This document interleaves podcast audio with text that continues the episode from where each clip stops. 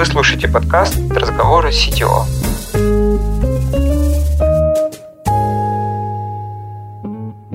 Всем привет, я Павел Причин, CTO Dodo Engineering. Роль для меня новая, интересная, любопытная, поэтому хочу знать, как работают и живут другие CTO. Чтобы в этом разобраться, я поговорил с коллегами, Получился подкаст, который зайдет лидам, хедам, короче, всем, кто растет в сторону сетевого или недавно им стал. Обсуждаем типичные вопросы, о которых болит голова и как с этим жить. Структура, процессы, лидерство, монолит и далее по списку. Все как у взрослых. Погнали!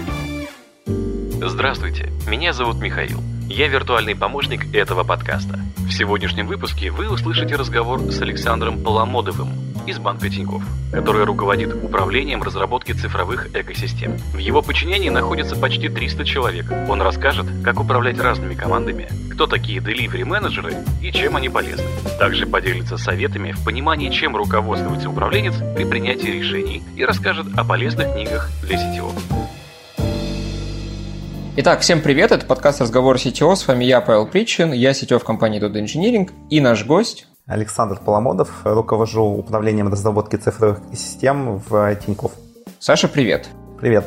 Давай начнем с каких-то базовых вообще описания. Какая у вас вообще структура, сколько человек, в каком месте в Тинькове ты находишься?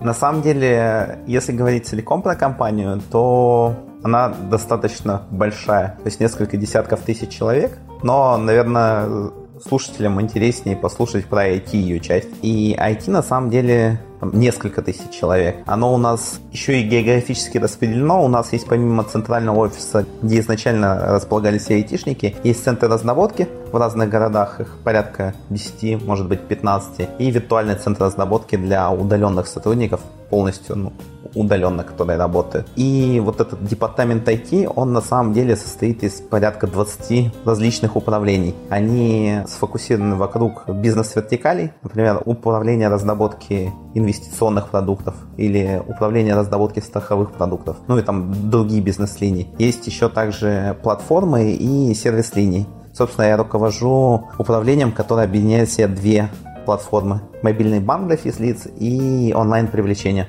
Как-то так. Так, и вот если брать твою конкретную часть, там сколько команд, людей, ну как-то, чтобы Окей, понимать. Да. Окей, согласен. На самом деле в управлении сейчас штатно порядка 300 человек, и мы используем аутстав для того, чтобы расширять наши команды. Порядка, наверное, сотни человек на аутстафе. Около 150 дополнительно открыто позиций. Сейчас мы ищем, кстати, мобильных разработчиков, тестировщиков. Там, на самом деле мы очень много кого ищем, но вот эта вся, ну, то есть эти сотни людей, они распределены по шести отделам, и эти шесть отделов, они на самом деле закрывает вот эти две платформы. Самый большой отдел это отдел разработки мобильных платформ. Собственно, там в основном вся движуха по мобильному банку происходит. Дальше есть отдел автоматизации каналов привлечения который помогает нам более эффективно тратить наши миллиардные рекламные бюджеты, покупать рекламу и смотреть, насколько хорошо она работает. Дальше у нас есть публичный веб. Если вы видели Тинькофф.ру, то, скорее всего, вы видели работу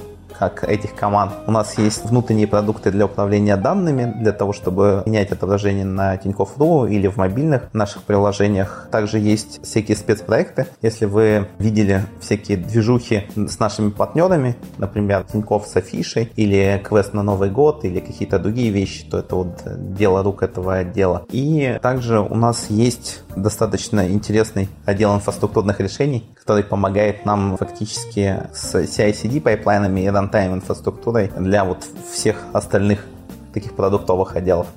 И ты руководитель всего этого? Да, я руководитель всего этого. А это, я так понимаю, какая-то независимая IT, то есть вы вообще ни от кого не зависите. У вас там свои мобильные разработчики, свои там QA, своя инфраструктура, вот end-to-end вы все можете делать самостоятельно. Ну, на самом деле, до определенной степени да, но, например, насчет инфраструктуры. Часть инфраструктуры мы используем в публичном облаке, там, где можем по требованиям регуляторов. Э, часть используем, например, общих каких-то решений. Например, ресурсы виртуализированных машин, часть dev тест окружений используются на базе OpenStack. В проде есть, например, Managed Kubernetes, который нам как сервис предоставляется общий. Есть э, виртуальные машинки, система хранения данных и все вот это добро, размещенное в наших дата-центрах. И это мы используем, ну, как некоторый сервис, который нам предоставляет одно из управлений, по-моему, управление инфраструктуры или как-то как так называется. Но в остальном, если говорить про работу над нашими продуктами, например, над мобильным банком или над онлайн-привлечением,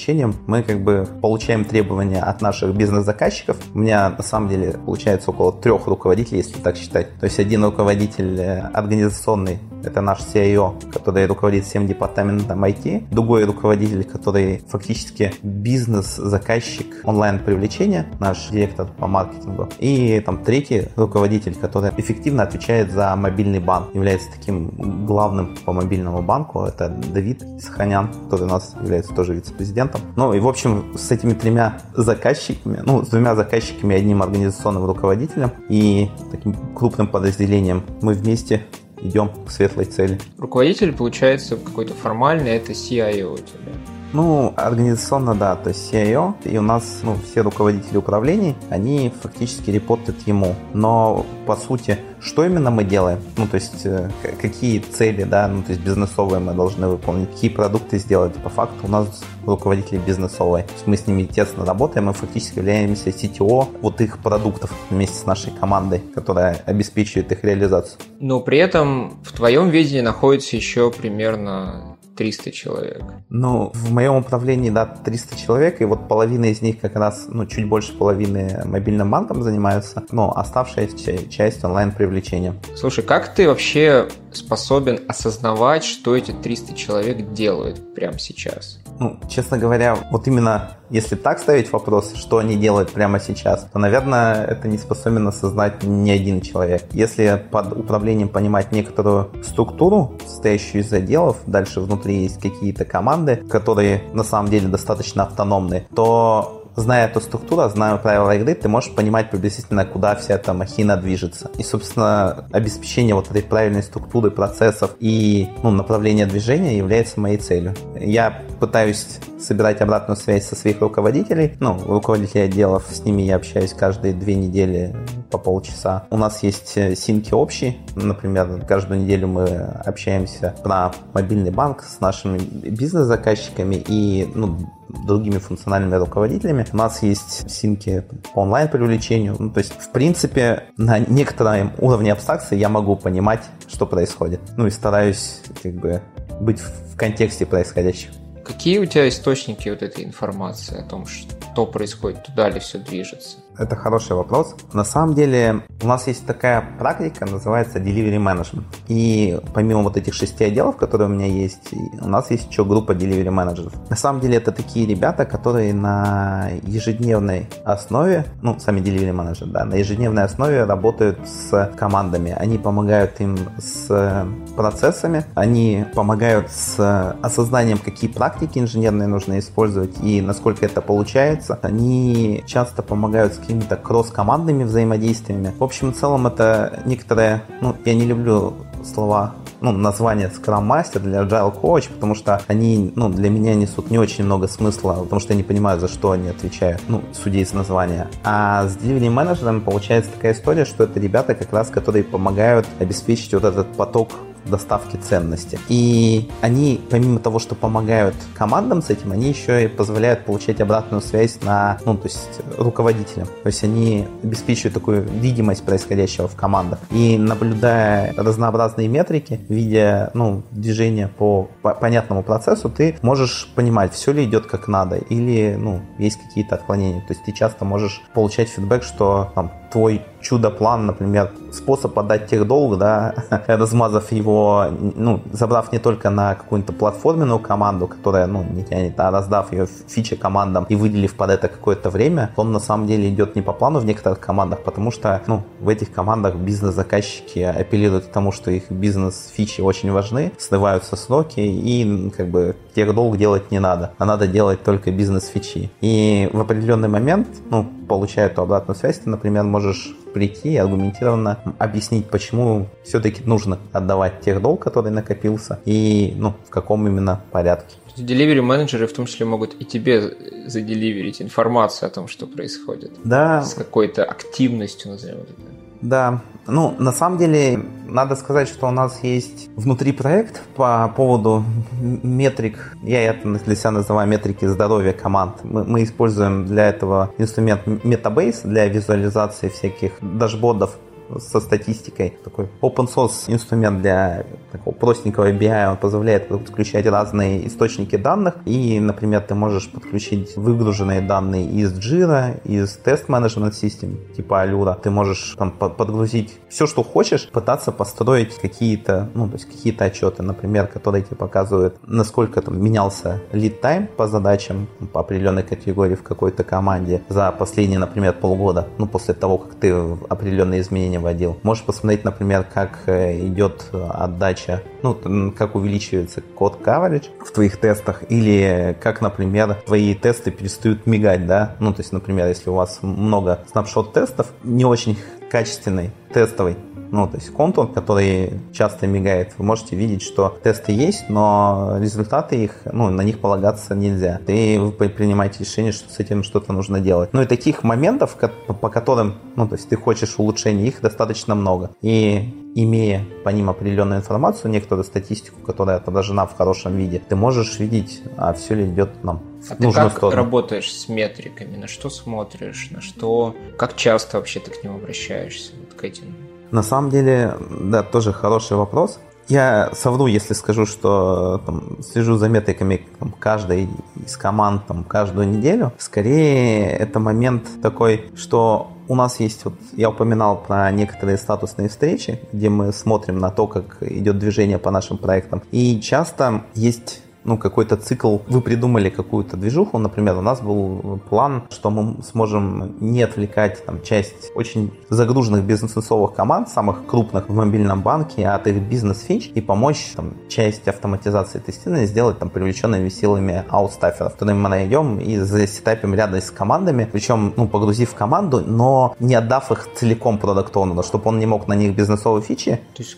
берем, грубо говоря, 5 команд, в каждый по аутстаферу да, сажаем да, да. и говорим, это особый особый человек. Да, это... Он делает особую работу. Да, и эта особая работа, условно говоря, некоторые, ну, некоторое покрытие тестами того функционала, который больше всего занимает времени на регрессии. Это разработчики есть, были? Да, да, это разработчики. Не QA. Не, не QA. То есть мы нашли разработчиков, мы их туда засетапили, и, ну, как бы концепция сломалась на чем? На том, что, во-первых, сложно так искать разработчиков, которые будут э, даже на устафе заниматься такой работой. То есть не все хотят. Вторая история... Стаферы тоже люди. Да, на самом деле деле для того, чтобы покрыть какой-то кусочек тестами. Мы хотели покрывать хорошо, не вот этими ломкими просто снапшот тестами, да, ну, то есть где мы проверяем как нарисовался интерфейс. Мы хотели покрывать по пирамиде, соответственно, ну, по пирамиде тестирования с юнитами, интеграционными и UI-тестами. Соответственно, чтобы это покрыть достаточно правильно, ну, и не хрупко, тебе нужно, чтобы кодовая база была, ну, как бы, довольно хорошей. А чтобы, ну,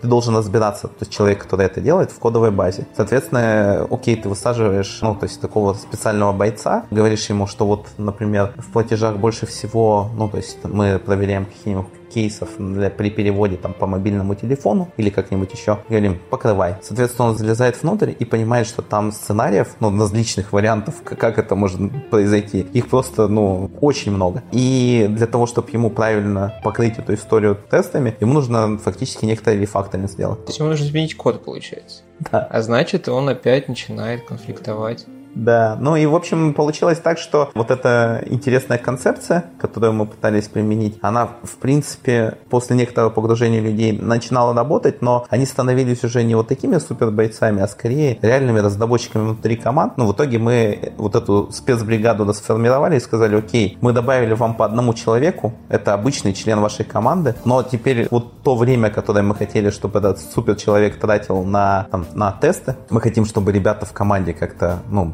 тратили это время, ну, то есть в совокупность этого одного человека. Но и, и без какой-то обратной связи ну, то есть по их работе, да, по, по работе этой специальной команды, мы не могли бы, ну, то есть принять это решение, мы не могли понять бы, насколько все хорошо работает. Похожая история была с, э, там, например, с крауд-тестированием. У нас есть история, где мы хотим часть функциональности нашего мобильного приложения проверять при помощи толпы. У нас есть внутреннее решение, называется Klex, чем-то напоминает Яндекс Толоку. Толоку. Ну, неважно. В общем, есть операторы, которым можно ставить задания. Они могут условно скачать приложение, там, наше, там, тестовую сборку, неважно, и по сценарию выполнить какие-то шаги и дальше дать фидбэк, что получилось. Соответственно, те проверки, которые не очень покрываются тестами, нужно делать руками, или, например, проверки, насколько интерфейс подходит для там слабовидящих или еще кого-то, ну, то есть, который тоже достаточно сложно покрыть. Ты можешь выносить вот эту, ну, то есть, в этот инструментарий. И чтобы на самом деле эта штука полетела, нам тоже пришлось достаточно много, много работы сделать. Причем она была как с точки зрения допиливания самой платформы Klex, которая изначально предполагалась для распознавания, например, всяких документов, ну, в общем, для какой-то операционной работы, не для тестирования. Так и с точки зрения того, чтобы понять, а как мы должны обеспечить, ну, то есть на боту, ну, в смысле вот эти описания самих проверок для таких операторов, и сколько нам это будет стоить. Ну, то есть ты же часто должен не только смотреть, ну, то есть на то, как какой-то проект идет. Тебе для того, чтобы что-то запустить не в пилотном режиме, нужно посчитать экономику вообще этого всего мероприятия и сложность, и кого придется, ну, то есть привлекать для этого решения. Там тоже фактически ты проверяешь некоторую гипотезу, собираешь данные и экстраполируешь. Ну, то есть ты проверил на маленьком кусочке, дальше понял, ну, оценил, сколько тебе такой работы ждет, ну, экстраполировал на все, посчитал бюджет, что-то понял, короче, принял решение. И таких проектов на самом деле достаточно много. Они не всегда завязаны на операционную деятельность команд. Иногда это ну, какие-то околоинженерные штуки, которые ты потом хочешь просто раскатить. Ну, у нас похожая история была с, например, с модуляризацией нашего мобильного приложения. То есть когда-то оно было достаточно монолитным. Ну, монолитным не в плане, что оно совсем монолитным было. Скорее, оно было таким слоеным, как обычно вот фрики архитектуру рисуют да, ну, там, скорее его там, в вебе так рисуют, типа фронтовая история, IP, какая-нибудь база данных. В мобилке это была история про какой-то, условно говоря, код слой, ап слой, там, банк, ну, в смысле, какие-то такие модули очень крупные, которые не разделены по стримам бизнесовым, а скорее по вот технологическим, ну, слоям. И когда мы переходили в мобильном приложении, как раз разделяясь на команды по, ну, как бы по бизнес-стримам, например, счета, платежи, не знаю, лайфстайл, страховая другая, нам требовалась другая структура. И как бы когда ты говоришь, что нужно просто инвестировать в правильную архитектуру, ну как бы не очень хорошо звучит. Когда ты говоришь, что эта правильная архитектура, она устранит какие-то проблемы, которые есть сейчас, например, с, не знаю, тем, сколько времени люди тратят на, на ожидание сборок, да, ну то есть если ты собираешь весь, ну, все приложение со всем функционалом всех команд, это одно дело. Но если у тебя есть свой модуль, ну то есть или там набор модулей, который ты можешь собрать в отдельное свое приложение и в нем же писать тесты, ты можешь там на порядок ускорить ну, свою работу, вот этот цикл. Получается, это все измеримо, это да. можно в цифрах выразить. Это, До, после. Да, это действительно можно выразить в цифрах. И вот то, что ты не можешь выразить в цифрах, это обычно какой-то вот, ну, как бы начальный этап. То есть ты сформулировал какую-то гипотезу, дальше ты, ну, то есть попросил свою команду проверить ее, они попробовали, дальше сделали презентацию, показали результаты, и иногда на вот этих результатах уже видно, все таки говорят, о, это действительно то, что мы хотим. Дальше ты уже можешь посчитать, сколько это будет стоить и сколько принесет пользу. Ты описываешь какой-то типичный, так называемый, продуктовый подход, когда мы не всегда знаем, насколько правильно то или иное действие, и надо попробовать что-то сделать, оно может показать результаты, может показать, результаты можно как-то продолжить, скажем так, на большом масштабе, предположить и так далее. Кажется, что все то же самое. На самом деле все так и есть, и на самом деле у нас, если смотреть как сейчас работает IT в там, продвинутых компаниях, это такая история больше про продуктовый какой-то подход. То есть, условно говоря, есть там разные типы команд, ну и в моем управлении они тоже есть. То есть есть команды, которые сгруппированы вокруг какого-то стрима, ну, доставки ценности. Я упоминал, не знаю, функциональность в мобильном приложении для там счетов, да, то есть для банковских продуктов, для платежей, для, ну, то есть не финансовых сервисов,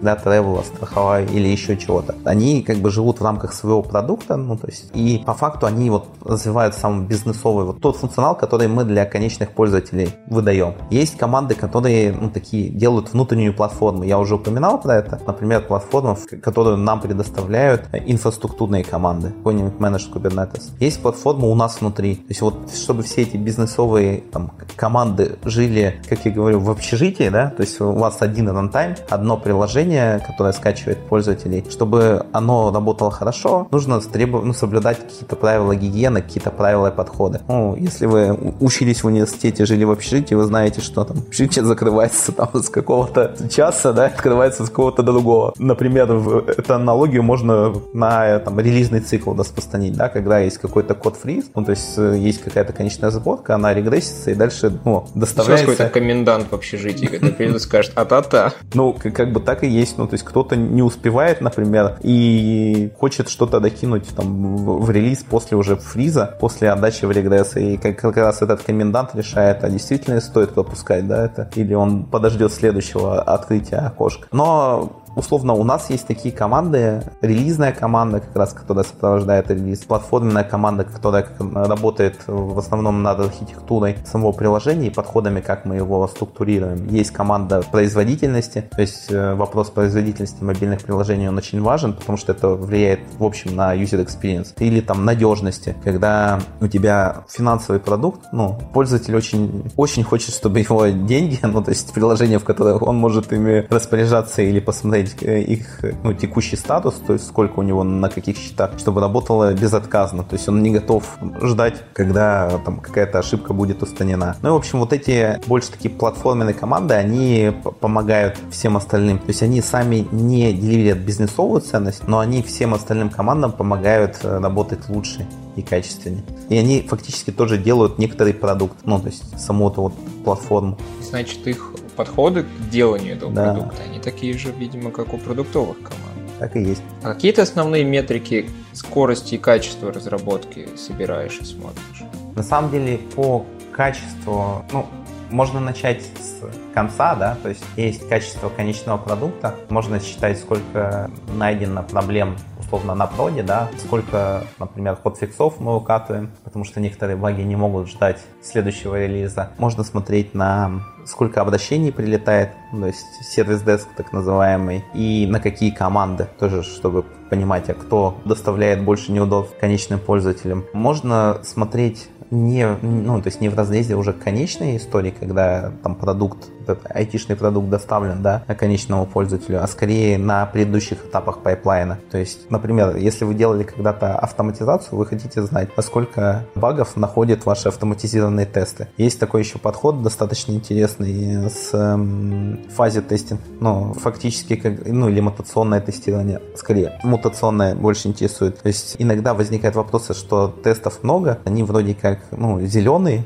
все. Это же хорошо, они да. зеленые, они вот. ходят. Просто вот в чем. В принципе, можно тест написать так, что он всегда будет зеленым. И вот это мутационное тестирование, ну, этот подход позволяет понять, если будут изменения в логике, прям, ну, то есть э, произойдет какая-то мутация в коде, например, плюс на минус поменяется или равно на не равно. Этот тест покажет эту проблему, ну, ваш тест упадут или нет. То есть это э, скорее уже такой не тест кода, а тест тестов. Ну, в смысле, насколько они действительно находят проблемы или не находят. Ну, то есть это мы вот про, все про качество говорим. Причем качество начинается на самом деле с, не вот не в конце, а в начале. То есть часто бывает так, что там части компании, что тестировщики в конце получают какой-то готовый результат и дальше пытаются проверить, а соответствует ли оно ТЗ. Ну, или там какой- какой-то постановке. И они до этого постановку, например, не видели. Но если у вас все хорошо выставлено, то можно челленджить еще начиная с постановки. То есть кто-то описал новый кусочек функциональности, который мы хотим доставить для пользователя. Классно бы понять, а как мы будем это тестировать, да? Ну, то есть как, как можно проверить, что вот этот, ну, типа, это новая описанная функциональность работает правильно. Да, и Или... что значит правильно. Да, и что значит правильно. Ну, и эта история про, ну, у нас так называемые встречи трех Amiga, где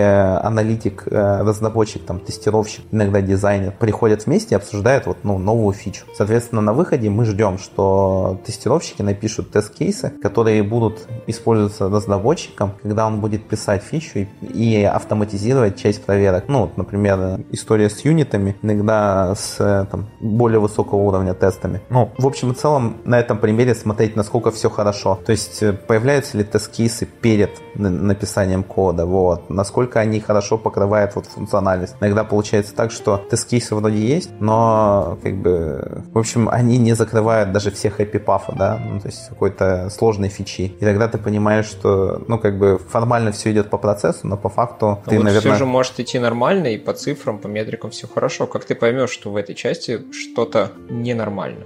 Но обычно тебе не только метрики там, по процессу помогают, но и там люди. Они замотивированные на результат люди, на то, чтобы работать не просто над какой-то задачей, а работать там хорошо и качественно, они обычно приходят и, ну, то есть сигнализируют, то есть говорят, окей, мы там, не знаю, пишем тесты, да, мы пишем тест-кейсы, мы там еще что-то делаем, но кажется, что мы делаем это недостаточно хорошо. И дальше приводят какие-то примеры. Ты смотришь и понимаешь, что, например, в твоей системе с метриками здоровья команд вот эти моменты не особо хорошо были покрыты. И делаешь изменения в самой системе. Главное, чтобы люди, которые работают в командах, понимали, зачем вот эти все изменения происходят и как они улучшают их жизнь. Если они думают, что руководители там просто сидят и что-то выдумывают ради своего, своего интереса, то обычно это говорит о том, что линейный персонал очень оторван от руководителей, и вот эта связь обратная, она недостаточно хорошая. Нужно объяснять и разъяснять, что ты делаешь, зачем ты делаешь, как это улучшает ситуацию, и дальше слушать как раз,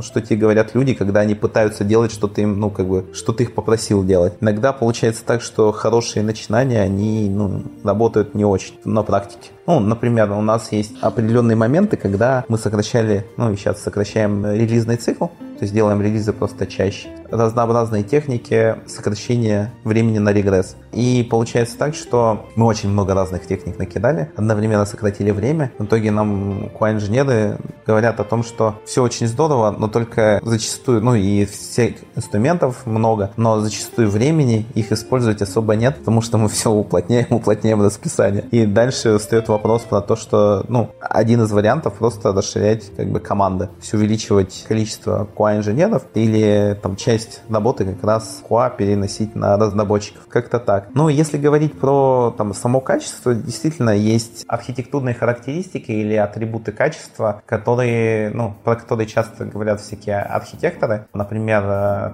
scalability или availability или там maintainability, да, то есть поддержка, доступность или там возможность масштабироваться, да, и каждую из этих штук можно определенным образом померить. Например, у всех, наверное, есть какие-то сло, то есть Serial Level Objectives, то есть какие-то обещания, которые, о которых они договорились с бизнесом, о том, как работает продукт. Дальше есть SLA, ну, как бы некоторые договоренности, да, которые нельзя нарушать, и некоторые индикаторы SLI о том, как это мериться будет. И дальше вы смотрите, ну, у нас есть такой quality rep общий там, на компанию, где мы видим, как наши сервисы работают, ну, то есть насколько они попадают в вот эти договоренности, и видим, ну, где, где они отклоняются. Соответственно, если мы говорим про тот же самый мобильный банк, который фактически публикует наружу все наши продукты, то есть ты там можешь воспользоваться всем, что есть в группе компаний, то любой сбой там, на любой из внутренних систем по факту превращается в сбой, который, ну,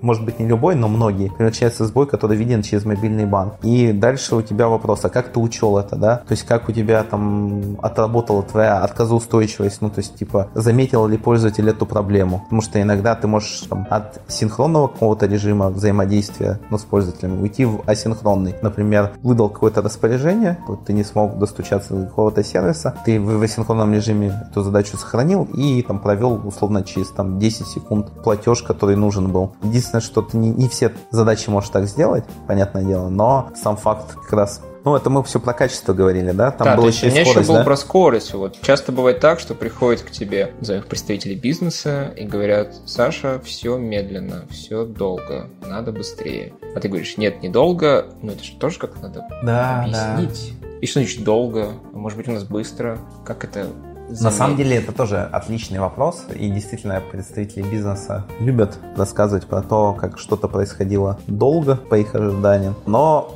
на самом деле, каждый случай надо разбирать отдельно, потому что, ну, абстрактный конь в вакууме как бы это такая история, что как бы ты не можешь сказать, действительно ли там было долго, потому что иногда бывает так, или это нормально, или там еще какие-то проблемы возникли. Ну, давайте пойдем вот по стандартному процессу, да. То есть у нас есть бизнес-заказчик, у него есть, ну, зачастую он приходит не с обычными задачками, а с чем-то крупным. То есть у него был какой-нибудь проектоподобный, условно, эпик или какая-то большая фича, которую нужно было сделать сделать к какому-то сроку. Ну или даже если по лайтове история без срока, но он ее ждал к какому-то моменту. То есть появляется история вот этих ожиданий и работы с ними. То есть нужно понимать на самом деле, чего он ждет, из каких предпосылок исходит. То есть зачастую бизнес-заказчик думает, мне нужно просто добавить кнопку. А что там какой-то сложный процесс под капотом происходит. Есть какие-то, ну, как бы сложные истории не про happy path, про который он, наверное, подумал, а какие-то вот, ну, отклонения от стандартного процесса. И вот это все он может и не думать. В итоге, если все хорошо выстроено, то на этапе, когда приходит заказчик и приносит какую-то вот эту большую фичу, с ним общается команда, которую он приносит, и пытается разобрать ее. разобрать на части, понять, из чего вот эта ну, фича состоит. И если мы говорим, например, про такую платформенную историю, как вот мобильный банк, то часто ну, в мобильном банке ты можешь сделать кнопку или экран, или еще что-то, но у тебя есть там другие части системы, например, API или такие другие бэкэнды, я их там называю глубокими бэкэндами, ну то есть внутри банковских систем, например, какая-нибудь CRM-система или BPM-система или еще какая-нибудь там система, где вот сложный бизнес-процесс должен выполниться. Соответственно, чтобы все произошло, нужно, чтобы все сложилось, да, то есть был сделан и там фронтовое приложение, и в IP нужные методы были сделаны, и глубокие бэкэнды, ну то есть сделали автоматизацию того процесса, который предполагается ну, в этой фиче. И зачастую, когда с бизнесом изначально коммуницируется относительно вот его фичи, можно подсветить эту сложность, показать э, зависимости, показать, что задачи раскидываются по разным командам, и, ну, как бы дальше он может быть даже с этим согласиться. Но вопрос, как вот эти команды ну, кросс, да, взаимодействуют между собой. Потому что, когда мы говорим вот про текущую схему, вот есть платформа или там несколько платформ. Например, возьмем мобильное привлечение. Мы уже там, года полтора привлекаем достаточно большое количество клиентов, сейчас около четверти от онлайн привлечения, привлекаем через мобильное приложение на такие продукты, как Тинькофф Platinum или Тинькофф Black. И там есть платформа Origination, то есть это такое же вот управление, как у меня, но оно про открытие продуктов. Есть ну, некоторая платформа платформа наша API для, ну, для физлиц, то есть оно там всем, ну, то есть всем система API предоставляет. Есть мобильный банк, ну, то есть платформа. Соответственно, чтобы какая-то, ну, история про мобильное привлечение случилось, нужно, чтобы эти три платформы заделивили свой функционал. И, например, мы для таких сложных вещей иногда делаем кросс вот такую функциональную команду и ставим туда отдельного руководителя. Фактически такого мини-сетео на вот эту кросс-функциональную историю. То есть он вне вот этих структур оказывается на какое-то время там, Скорее он, он оказывается, ну, то есть в, в одной из платформ, но по факту он является таким техническим руководителем всех сквозных команд. То есть я же упоминал, что в каждой из вот этих платформ есть бизнесовые команды, есть своя какая-то платформенная часть. Так вот, это он является руководителем бизнесовых команд вот этого мобильного привлечения. И он как бы, вот ну, конкретно для вот этой истории, у него есть три команды в трех платформах. И есть бизнес-заказчик, ну, который на самом деле очень много каких фичей хочет для того, чтобы более эффективно можно было привлекать новых клиентов. И там появляются реально такие сложные кросс-зависимости между вот этими командами в разных платформах. И он как-то их увязывает между собой. Команды ему full time выделены? Да. Все он им полностью управляет на какой-то там полгода, например. Ну, на самом деле, зачастую он управляет больше, чем на полгода. То есть, если эта история не, ну, как бы не заканчивается, ну, в смысле, не, не имеет конечного срока, то он может э, этой командой рулить до конца времен. То есть, это вот такая история про продукт, продукт в разрезе как раз, вот, как я говорил, бизнес-вертикали. То есть, э, ну, я упоминал, да, что я одна из платформ, за которую я отвечаю, это онлайн-привлечение, но оно больше про веб, про покупку трафика, про отчеты, про там, управление вот, контентом. А мобильная история, например, ну, в общем, она в меня не поместилась. И на самом деле, что мы сделали? Мы нашли очень сильного человека, который похожих, ну, то есть по похожими кросс-функциональными командами рулил там в другом месте. Рассказали ему про бизнес-задачу, рассказали, ну, кто и он будет помогать ему выполнять. Он закоммитился этим заняться и, ну, вполне спокойно идет пока по плану справляется со своей работой. Но это я на тему сложности структуры рассказываю, да, то есть часто получается, что вот этой всей истории там, биз, ну, сойти под бизнес-вертикаль, сервис-линию, платформу, это еще не все. Бывает этого недостаточно. Да. Нужно еще что-то кастомное придумать. Ну, оно не то чтобы сильно кастомное, но да. Слушай, ты упомянул тему про лидеров, которых нужно вот на этом примере. А как их искать и растить?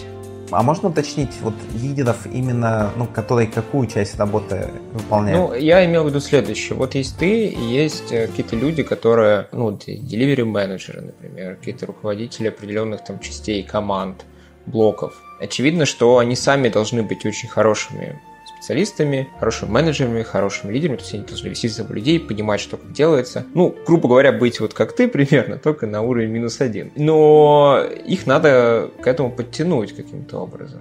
Да, согласен, да. Ну, на самом деле у там, любого руководителя одна из задач это то, чтобы у него были люди, на которых он мог опереться. То есть ты в определенный момент понимаешь, что контекст вот операционной деятельности ты можешь держать, ну, относительно небольшой, ну, там, не знаю, там, для команды 10-15 человек, ну, то есть когда она становится больше, ты уже не знаешь, ну, все, что происходит внутри. У тебя появляются фактически некоторые люди, которые отвечают за части команд, то есть она уже становится такой, то есть ты общаешься не со всеми людьми, а общаешься в основном вот с этими, ну, то есть представителями, которые, например, могут отвечать за разную часть продукта или там за разные части там стека, но если это там, например, главный за фронт или главный за бэк. И по факту, ну, то есть если ты растишь команду, то есть у тебя растущий продукт, и ты понимаешь, что вот задач становится все больше, ответственность все больше, то ты можешь опять проверять свои гипотезы. То есть, ну, условно, у тебя есть Вася, Петя, там еще кто-то, и ты видишь, что Васе это интересно, и Вася вроде неплохо справляется. Ты накидываешь ему больше обязанностей, проговаривая с ним это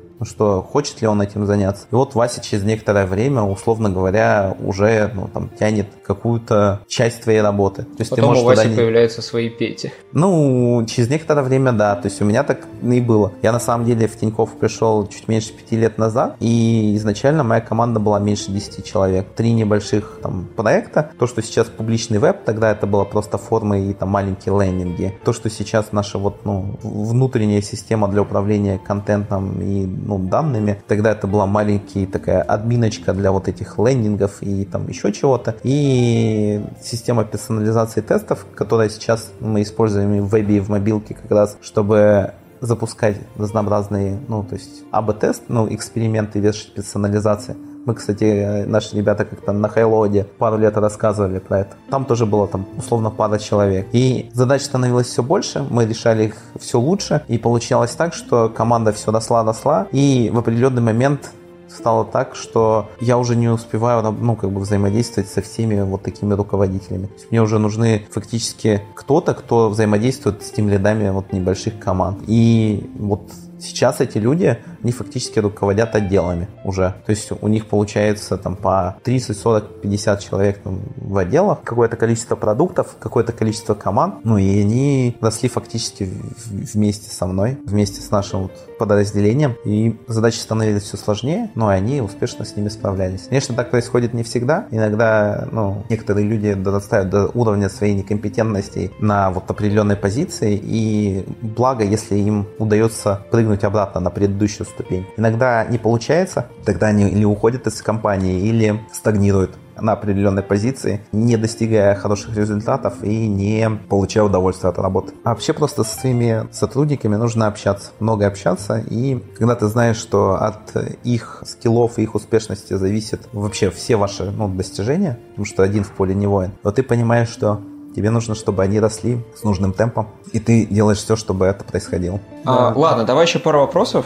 Давай. И на этом мы закончим. Дальше уже так просто ходить поболтать. Личный такой вопрос. Как ты понимаешь, что ты все правильно делаешь? Мне нравятся мысли о том, что у, ну, с опытом приходит чувство прекрасного. То есть какой-то такой системный взгляд на происходящее. Ну, как бы ты чувствуешь на самом деле, насколько гармонично полученная социотехническая система, да, насколько у тебя матчится там структура твоих команд, желаемая архитектура, ну, то есть системы, а насколько плавно идут процессы и, ну, как бы решают ли они задачи бизнеса и не напрягают или даже вдохновляют людей, которые, ну, типа, эти задачи бизнеса своими руками на самом деле решают. И, ну, это важный момент, потому что я считаю, что людям должна нравиться работа, которой они занимаются. Поэтому я, когда в свое время думал над тем, по какой ветке идти на развитие типа технического специалиста и уходить в архитекторы или заниматься менеджментом, то один из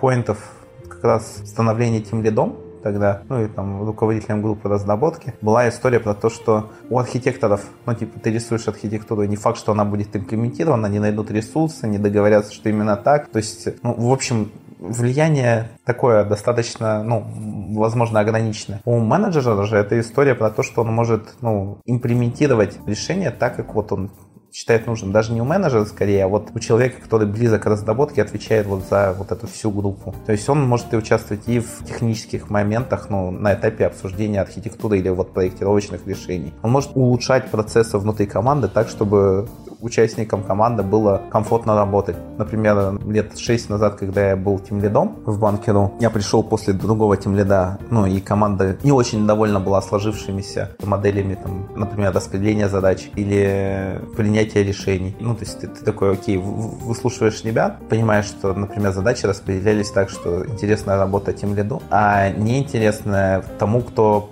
ну, как бы, за кем она закрепилась. Ну, условно говоря, там вот чувак разобрался когда-то в легаси-системе, теперь ему всегда легаси задачи приезжают. Другой человек там неплохо делает монотонные рутинные задачи, ему монотонные рутинные задачи. Какое-нибудь исследование, о, сделаю сам. Ну, то есть это вот то, что смотришь, приходишь, ну, как бы, ребята демотивированы, как бы, один говорит, я уже задолбался это Legacy давно поддерживать, другой говорит, а можно мне что-нибудь интересное, ты понимаешь, что вот это, ну, как бы, не очень сбалансированная команда, явно что-то не так. Ты такой, окей, да, давайте, ну, какой-то принцип справедливости, да, применим, но не в ущерб результату. И дальше начинаешь, как бы, балансировать эту историю. Ну, в общем, ты понимаешь, вот, ну, вот эти шероховатости, где они находятся, пытаешься их устранить. Действительно, то есть ты сам человек, ты иногда ошибаешься, и важно иметь какую-то ну, вот, обратную связь. Зачастую там ну, в зависимости от э, этой динамики внутри команды, руководители могут себя поставить так, что люди ему, ну, им обратную связь не будут давать в открытую, потому что, ну, могут бояться, например, или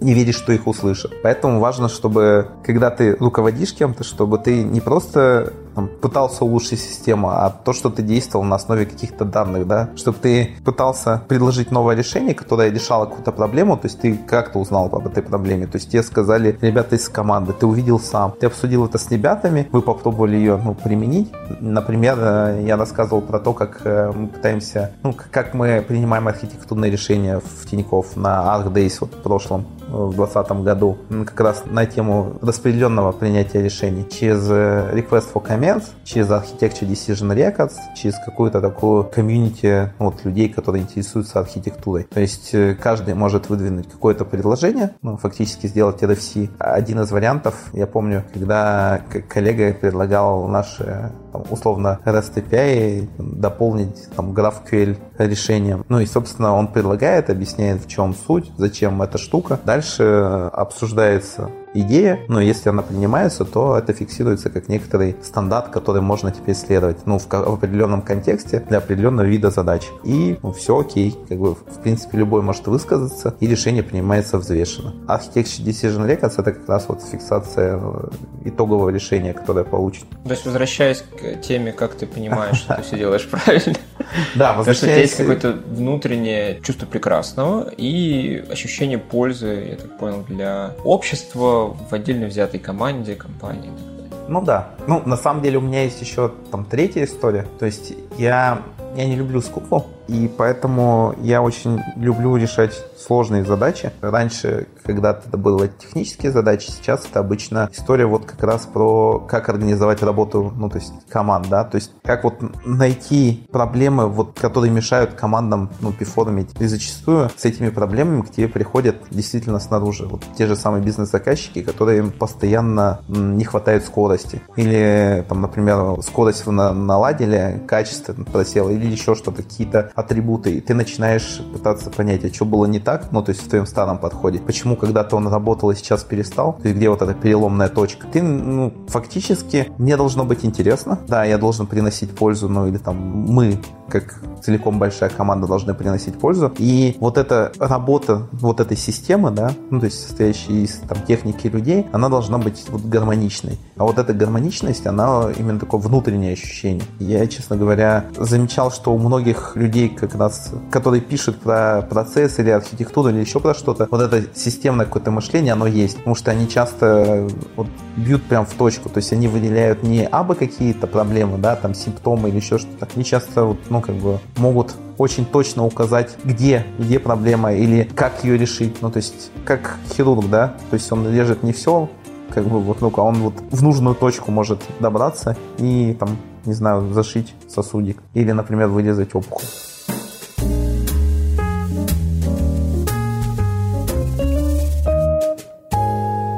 У нас есть такая рубрика постоянная в подкасте, называется «Монолитометр». Мы заметили, что в индустрии все пытаются ну, сначала все пишут монолиты, а потом их героически распиливают. И хочется ставить какой-то срез, понять вообще ситуацию в целом. И Попробуй оценить от 1 до 10, на каком этапе вы находитесь сейчас по распилу вашего монолита, который у вас наверняка есть. Ну, один это вы еще тоже э, начали задумываться, что есть какой-то монолит, а 10 вы уже пришли в прекрасное либо микросервисное будущее, либо в модульное, если это про мобильное приложение. Интересный вопрос. Я, наверное, отвечу про вот две разные платформы. У меня онлайн-привлечение и мобильный банк. Вот в онлайн-привлечении я рассказывал про то, как мы эволюционировали там за три года в конце 2019 года. Тогда я оценивал вот эту историю, наверное, на ну, монолитометр. Ну, типа, один это монолит, а 10 это полная автономность и модульность. Вот, наверное, где-то на 7 из 10. Сейчас это ближе, наверное, там, к 9 из 10, потому что вот мы дораспилились до конца, выкинули старое Legacy, сожгли и так далее. То есть все, что там еще мы не отпилили, отпилили за прошедшие вот полтора года с того момента. В мобильном банке все интереснее. Ну, во-первых, там нету микросервисов, там есть вот эта модульность, и с этой модульностью есть как раз э, моменты, что, ну, то есть как знаменитая фраза, да, будущее наступило, но оно неравномерно распределено или как-то так. У нас приблизительно та же история, то есть мы, часть команд уже живут в модулях с отдельными вот этими приложениями, которые собираются, тестируются, там, что хочешь делаешь, все отлично, и можешь еще и в промежуточном релизе посередине между большими, ну, то есть участвовать, то есть когда у тебя есть такая штука. А другие команды, в основном крупные, и от которых многие зависят. Там же история про зависимости. То есть, если ты зависишь от многих, но от тебя не зависит никто, то тебе мешает выделиться в модуль, сделать все красиво, прям отлично, ты, ты молодец. Все такие, о, он сделал как нужно. Но если от тебя все зависят, у тебя дохрена вот этих интерфейсов публичных, которые все используют, и которые размазаны тонким слоем по вот какому-то общему коду, то тебе выделить модуль, это просто, ну, на порядок или на два сложнее, чем вот такой команде. В итоге в мобильном приложении времени, ну, пускай будет это на 5, хотя я не замерял, но я, наверное, мог бы ответить точнее, если бы посмотрел на нашу как раз общую страничку со статусом по командам на тему вот моделизации, но там есть над чем работать. А и... он на обоих платформах одинаков? Не-не-не, он на обоих платформах разный. Например, у нас была история с командой как раз привлечения. Нам нужно было потестировать на Android платформе привлечение через отдельное приложение. Моноприложение, где можно оформить там, условно заявку на кредитный продукт. И мы взяли и вынесли вот логику того, как оформляются заявки, фактически в общий модуль, все сделали и интегрировали в это приложение. В итоге, с точки зрения, ну, как бы а, Android приложения, у нас в привлечении отличная модульность. Мы уже даже в разных, ну, как бы в разных приложениях используем один и тот же флоу, там, заявка на там, продукты на разные. Но в iOS такой специфики не было, это не нужно было сделать. Соответственно, там ну, модульность, там, условно говоря, только в зачаточном состоянии вот в рамках этой команды. Поэтому ты смотришь и думаешь, а как мне это оценивать? То есть, типа, по количеству модулей, ну, как бы модулизации по командам каждую платформу, или мне оценивать по как бы размеру этих модулей, да, например, если мы говорим про наш мобильный банк, то там банковского функционала или платежного достаточно много. И вот это, ну, как бы запаковать как раз модуль достаточно сложно, потому что он, ну, как бы этот функционал используется всеми остальными, да, фичи командными. Поэтому я бы сказал, что 5, но это такое скорее обозначение вот нашего пути, да, транзишена и состояния какого-то такого монолита скорее в, в модульную историю, чем действительно статус, где мы находимся на этом пути. Ну, это не какой-то там серьезный вопрос и статус. Просто что есть, то есть. Давай в финале вопрос. Какие книги порекомендуешь почитать? Может, то, что недавно, может, то, что must read? Мне этот вопрос нравится, потому что я очень люблю читать. Но тут очень важен вопрос для какой цели, да, и какой аудитории. То есть, когда ты рекомендуешь книги, тебе нужно понимать, а какую цель хочет человек, ну, то есть достичь, прочтя их, и какой у него приблизительно опыт, насколько сложную книгу можно советовать. Ну, советовать, исходя из этого. Давай вот представим вот примерно уровень там, руководителя нескольких команд, CTO, может быть, из чего-то интересного, что ты прочитал за последний год? Вот я буквально вчера дочитал книжку Team Topologist, и я сейчас, ну, в ближайшие там, дни допишу краткое summary по ней. Она достаточно интересная в плане ну, мне вначале казалось, что она достаточно скучная, потому что там было не очень много идей в начале. Я их так или иначе знал. Но к середине и концу она раскачалась в плане практических советов и каких-то, типа, как нужно действовать. Поэтому, если вы знаете уже там про закон конвея, про обратный маневр, про там типы команд, там, какие они бывают, еще что-то, вы как бы потерпите, дальше станет интереснее. Соответственно, это там одна из книжек. Соответственно, есть еще одна книжка прикольная. Я ее прочитал полтора года назад. В конце 2019 года я летал в Берлин на Software Architecture Conference. И там на раздаче книжек с автографами авторов я выбрал книжку про Technology Strategy Patterns. Она так и называлась. И это как раз способ технарю научиться говорить и мыслить на языке бизнес, ну, то есть э, других C-level, да, то есть если мы говорим про CTO, то это история про то, как, например, думает SEO или CFO или там, ну, еще другие C-level. То есть это некоторые модели, вот как мы любим паттерны, в разработке. Такие же модели есть э, ну, в бизнес-мире. Например, там какая-нибудь EPC-диаграмма, да, process chain, ну, то есть построения цепочки какого-то процесса добавленной стоимости. Или, например, матрица каких-то рисков. Или, как она называется. Ну, в общем, там есть порядка 50 разных паттернов, которые раскладываются по разным уровням абстракции. И как от них можно постепенно переходить вот к технической, технологической стратегии, которую нужно продать да, бизнесу, то есть прокоммуницировать обратно и объяснить не на гиковских, ну, то есть не, на, не в гиковском лексиконе или терминах, понятных только айтишникам, а, ну, как бы объяснить бизнесовым ребятам, что это значит. Книжка очень крутая, у меня есть краткая summary, и там монструозная вот как раз э, общая схема, как все эти паттерны перемешаны между собой. Это очень бодрит. Ну и схема, ну и краткая summary скорее намекает, что книжку целиком нужно прочитать, потому что очень сложно ее пересказать, потому что там, например, есть какой-нибудь подход, там есть или свод матрицы, или там э, матрица ансофа, или еще какие-то там разные штуки, которые нам бизнесовые ребята очень там долго учат, как ими пользоваться, и которые, например, консультанты любят рассказывать, продавая какие-нибудь стратегии или еще что-то. Но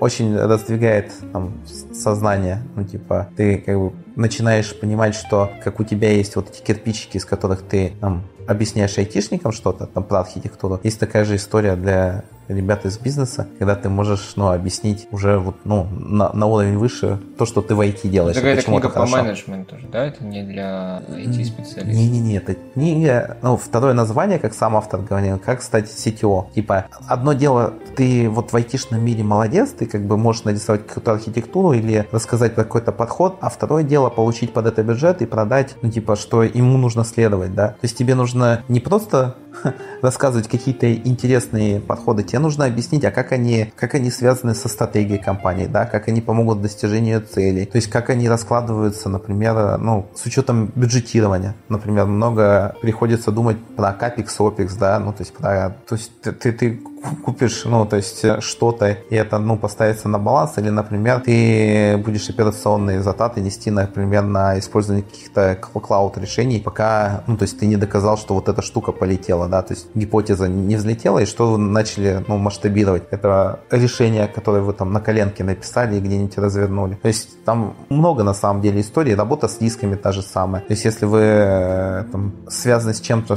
чему нужна безопасность. Ну и то вопрос в чем? Очень легко упускать какие-то моменты, просто решать технические задачи. Но тогда в определенный момент, если, например, диск сбудется, вы окажетесь в ситуации, что вы с кругом не правы. То есть э, бизнес же доверял вам, ну то есть он не мог понять сам, что этот риск может случиться, а вы о нем не сигнализировали. И как бы дальше возникает вопрос, почему и что делать сейчас? А если бы вы изначально показывали разные варианты ну, как бы решений, как можно действовать с учетом той же самой матрицы рисков, то бизнес бы взвешенное решение принимал. То есть у него не было бы вот этих скрытых костов которые, ну, как бы могут наступить, если там... Он был бы такое информированное согласие. Да, информированное согласие и выбор из вариантов, э, ну, как бы с общим мат-ожиданием, да, ну, результата. То есть он бы принимал взвешенное решение и с учетом своих аппетитов к тому же самому риску. Потому что, ну, зачастую часто бывает как, что, например, запускается какой-то продукт, его делают абы как, ну, главное запустить вовремя, и там фичи начинают делать. Соответственно, иногда бывает, что продукт выстреливает настолько хорошо, что вот этот наплыв пользователей, наплыв людей, которые хотят все больше фич и активно его используют,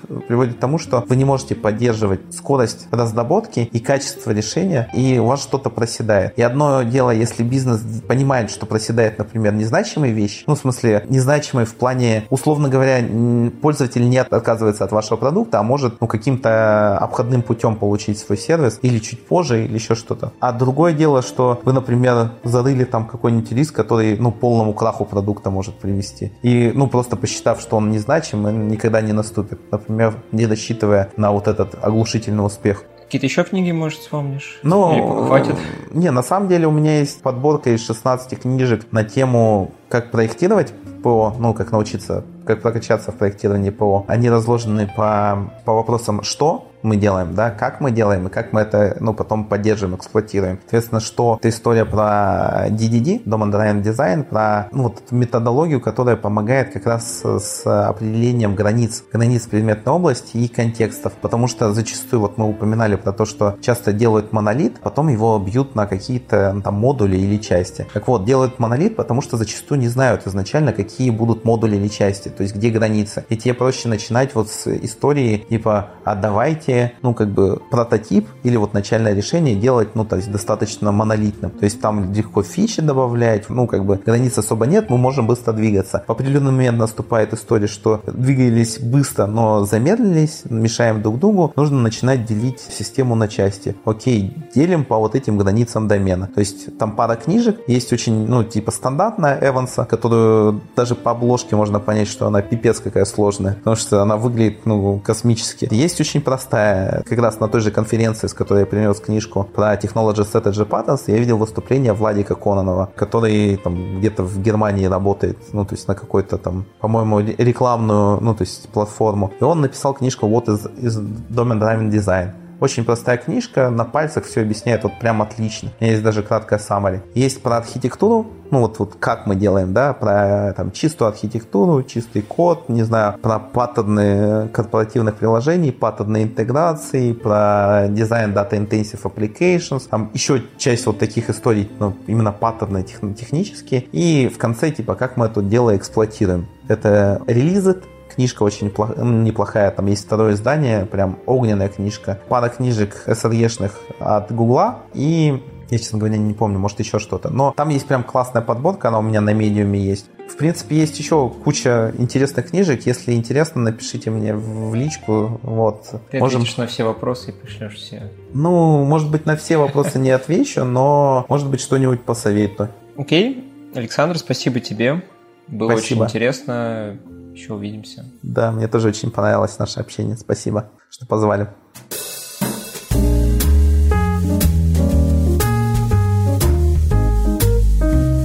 Это был подкаст «Разговоры с сетё».